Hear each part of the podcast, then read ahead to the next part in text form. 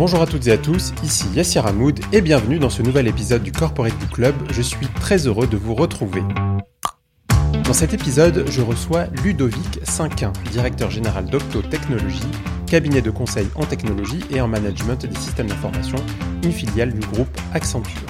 Ludovic Cinquin publie un livre blanc intitulé Devenir une entreprise agile, les leçons de 20 ans de transformation, que vous pouvez retrouver sur le site internet d'Octo à l'adresse www.octo.com. Octo a été une entreprise pionnière dans l'adoption de nouvelles méthodes de gouvernance et de travail, les fameuses méthodes agiles. Alors que l'agilité est un Graal pour de nombreuses entreprises, Octo est parvenu à se hisser parmi les entreprises leaders de son secteur, tout en se remettant régulièrement en question. Le livre blanc rédigé par Ludovic Cinquin permet de mieux comprendre les méthodes de management et la culture de l'innovation développée chez Octo. Malgré un style parfois aride, on appréciera la relative transparence du propos sur la politique de rémunération ou sur les échecs de l'entreprise auxquels une longue partie est consacrée. On y trouvera aussi des pistes de réflexion sur le télétravail, l'évaluation de la performance des collaborateurs, l'organisation des bureaux ou la tenue des réunions. Bref, si vous voulez lire un propos crédible, parce que fondé sur 20 ans d'expérience entrepreneuriale, n'hésitez pas à lire ce livre blanc. Bonjour Ludovic Cinquin. Bonjour Yassir. Et merci d'avoir accepté mon invitation. Avant toute chose, pouvez-vous nous rappeler ce que sont les méthodes agiles, le, thème central de votre ouvrage? Alors les méthodes agiles sont euh, des méthodes prévues initialement pour euh, faire du développement de produits logiciels. Elles ont été euh, consacrées en 2001, c'est-à-dire que euh, il y a des il y a des praticiens du développement informatique qui se sont retrouvés à l'occasion d'une conférence et qui se sont rendus compte qu'ils tendaient spontanément à utiliser les mêmes euh, stratégies dans leur projet de développement. Et donc, ils les ont synthétisés, ils ont écrit un manifeste, le manifeste agile en 2001, et qui est euh, reconnu comme l'acte fondateur de création des méthodes agiles. Et donc ces méthodes agiles, elles sont fondées notamment sur euh, le développement itératif et la collaboration. Absolument. Et, donc, euh, il y a quatre principes et douze pratiques. Et dans les principes, il y a des choses comme les individus et les interactions plutôt que les processus et les outils, et l'adaptation au changement plutôt que le suivi d'un plan, par exemple. Et ce qui est, ce qui est intéressant à mon sens, et, et, et ce qui explique sans doute le succès des méthodes agiles, c'est que ça ne parle pas que de développement. Dans les, les, quatre grands principes du manifeste agile, il y en a finalement trois qui ne parlent pas du tout de développement et dont les deux que je viens de, de citer en fait. Alors venons-en à, à, Octo, euh, l'entreprise que vous dirigez. Est-ce que ça a toujours été une entreprise agile? Eh bien non, pas tout à fait, parce qu'on s'est créé en 98, donc techniquement avant l'acte fondateur des méthodes agiles. Et, du coup, on a commencé à s'intéresser aux méthodes agiles. Alors assez tôt, euh, on a fait partie des premières sociétés, si ce n'est la première, à s'intéresser au sujet vers les années 2003-2004, hein, donc euh, très très vite après la, création du manifeste agile. Euh, et donc, on a été obligé, entre guillemets, de faire la transition vers l'agile. Et donc, quels ont été les, éléments déclencheurs de, cette évolution? Il y a notamment une, une anecdote assez, euh, euh, intéressante dans votre livre sur euh, des stagiaires notamment qui vous ont poussé à, à évoluer dans ce sens. Bah, alors pour le coup, s'il y a quelque chose qui a été constant dans l'histoire d'Octo, c'est son agilité à saisir des opportunités qui étaient apportées par les gens qu'on recrutait. Donc effectivement, l'acte fondateur des méthodes agiles chez nous, ça a été ça a été l'arrivée de personnes qui étaient des, membres de la première communauté agile euh, en France et euh, qu'on a recruté par hasard et qui du coup nous ont euh, amené à nous transformer sur les méthodes agiles. Effectivement, plus tard, on a recruté des stagiaires qui nous ont qui nous ont un peu mis sur tout ce qui était méthodologie liée aux nouveaux outils du web.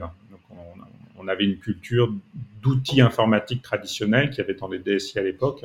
Ils nous ont ouvert vers euh, les, les, nouvelles techniques et les nouvelles pratiques liées, liées issues du web. Allons un peu plus loin. Euh, la littérature managériale regorge aussi de euh, nouveaux modèles de management, notamment l'entreprise libérée, l'holacratie. Et vous, euh, vous proposez la sociocratie que vous avez adoptée depuis à peu près un an, je crois. Euh, de quoi s'agit-il?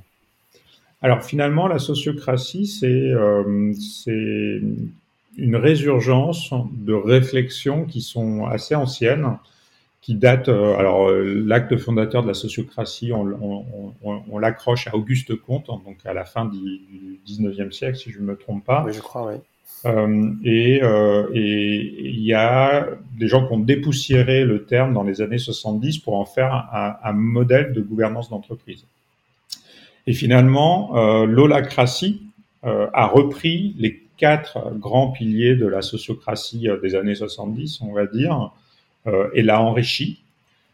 Et on a fait un, un modèle, on va dire, c'est un peu brutal dit comme ça, et en plus je connais pas très bien dans le détail de l'holacratie, mais un modèle commercial, c'est-à-dire euh, c'est quelque chose où il faut être certifié pour pouvoir utiliser l'holacratie de façon propre. Et finalement, il y a, une sorte d'alternative open source qui est apparue, qui est, euh, enfin pas open source, Creative Commons, pardon, donc libre de droit intellectuel, qui est apparu à côté, qui s'appelle la sociocratie 3.0 donc qui reprend les principes de la sociocratie des années 70 hein, et, qui rajoute des modes de fonctionnement euh, dont on a fait euh, l'épreuve en conditions réelles et qui sont issus de l'agile et du lean en fait. Donc c'est euh, globalement euh, la sociocratie enrichie par par tout ce qu'on a appris depuis avec les méthodes agiles et, et, le lean. Le lean management, d'accord. Vous consacrez aussi une, partie de votre ouvrage à la question du projet commun, du projet d'entreprise. Euh, est-ce que l'adoption de nouvelles façons de travailler euh, implique forcément de transformer le projet d'entreprise? Est-ce qu'on peut devenir agile sans se poser la question de sa raison d'être? Alors, en fait, je pense que toutes les entreprises aujourd'hui sont confrontées à la question de la raison d'être, quel que soit le type de, de, de mode de méthode, de mode de fonctionnement que, que l'entreprise euh, souhaite, euh, souhaite retenir. Je pense que la raison d'être, ça devient quelque chose d'absolument central pour les entreprises. Alors pour deux raisons. Alors euh, en tout cas dans notre secteur, il y a une raison fondamentale qui est que on a besoin d'attirer des talents et aujourd'hui attirer les talents, ça veut dire aussi donner du sens à ce que à ce que ces personnes-là font euh, dans leur vie professionnelle. Et puis il y a une raison un petit peu plus profonde qui est que euh, bah, moi je suis très concerné, on va dire, par euh, par l'enjeu environnemental et climatique. Je pense que c'est le plus grand enjeu de notre génération. Euh, et c'est pour après-demain. Et, je pense qu'on n'arrivera à relever ce défi-là que par l'engagement massif des entreprises. Donc, euh, euh, aujourd'hui, il me paraît, dangereux que les entreprises n'aient pas une, réflexion sur leur raison d'être avec comme perspective de contribuer à ce défi majeur, le défi climatique. Et, et, donc, est-ce que, euh, pour revenir à, à la question, c'est est-ce que on peut, euh, la question que je vous posais, est-ce qu'on peut euh, développer les méthodes agiles sans, euh, sans repenser son projet d'entreprise? Sans, sans, sans, sans, remettre en cause ses valeurs? Bah, c'est pour ça que je répondais à côté. Je pense qu'on ne peut pas ne pas repenser son projet d'entreprise aujourd'hui. Il faut le faire, on le fait forcément. Donc, on le fait forcément. C'est mon voilà. intime conviction. Après, est-ce qu'on peut faire des méthodes agiles sans ça? Oui, je pense parce que les, euh, euh, sachant que euh, en agile, il y, a y a une différence entre faire de l'agile et être agile. Faire de l'agile, finalement, c'est appliquer à la lettre, un petit peu près de la page, tous les principes de l'agilité, sans en conserver l'esprit. Et, et, finalement, être agile, c'est conserver l'esprit et puis après euh, pas se libérer des pratiques, mais être capable d'avoir une flexibilité par, rapport à les pratiques, par rapport aux pratiques, parce qu'on sait pertinemment ce qu'on est en train de faire et pourquoi on le fait. Dans l'exposé assez précis du mode de fonctionnement d'Octo que vous, décrivez dans, votre livre, on comprend clairement que vous, euh, que vous croyez au rôle du manager. Oui. En quoi est-ce compatible avec, euh, euh, en quoi le, le manager, l'existence d'un manager est compatible avec un fonctionnement d'entreprise agile qui suppose une certaine horizontalité?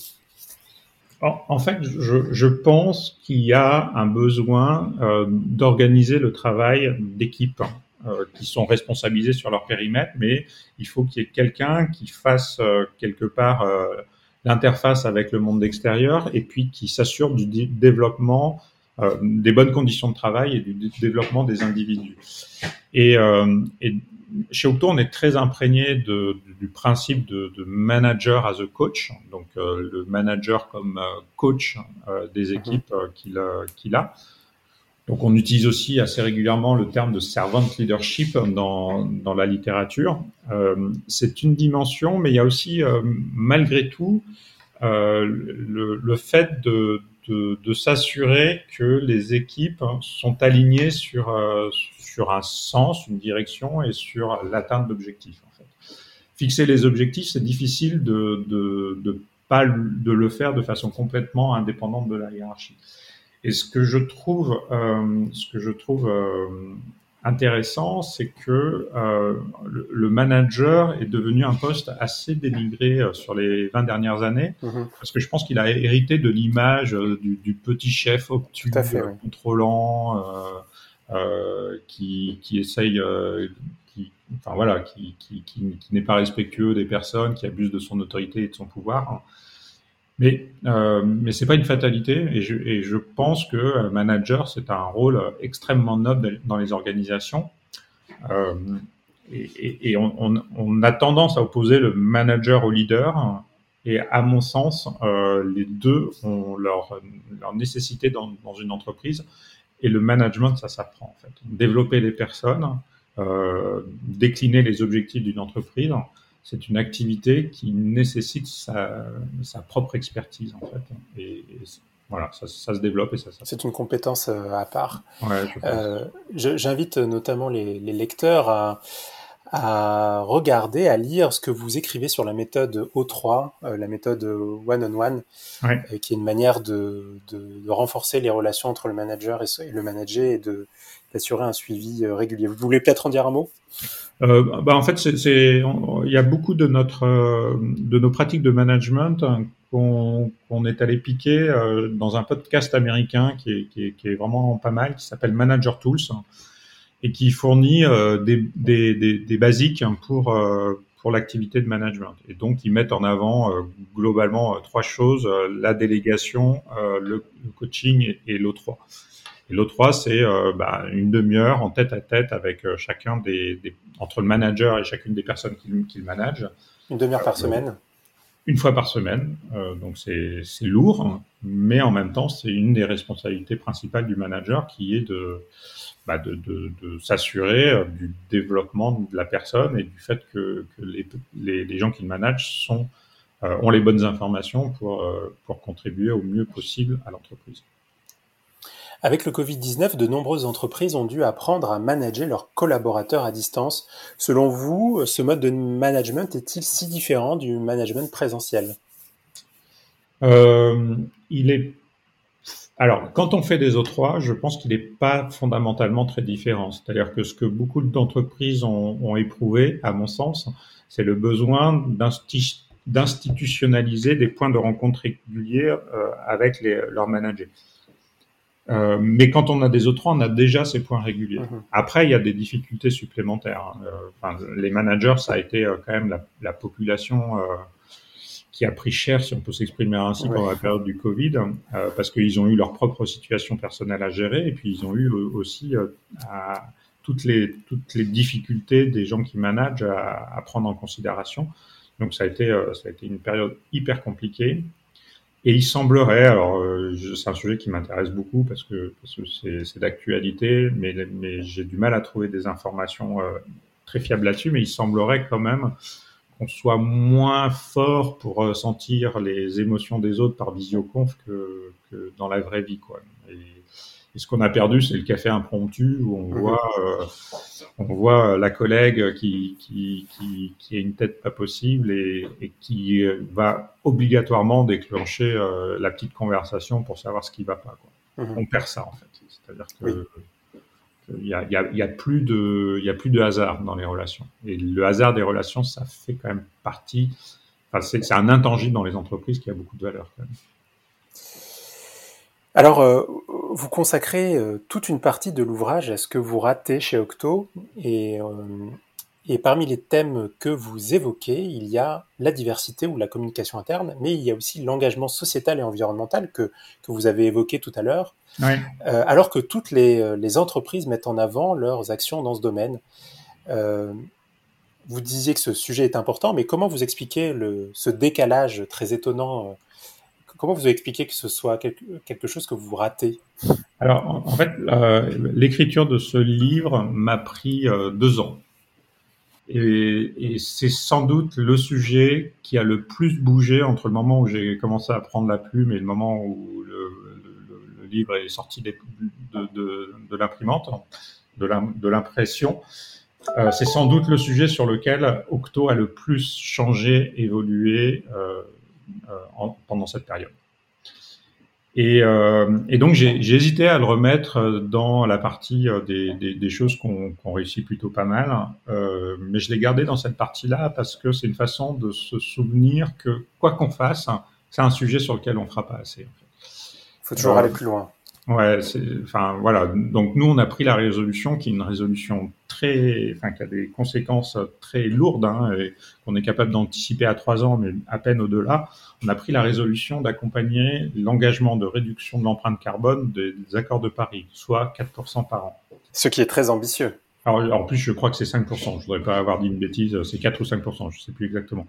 Euh, et, et en fait, effectivement, quand on regarde ce que ça veut dire pour le mode de fonctionnement de l'entreprise les premières années, euh, les deux premières années, c'est jouable.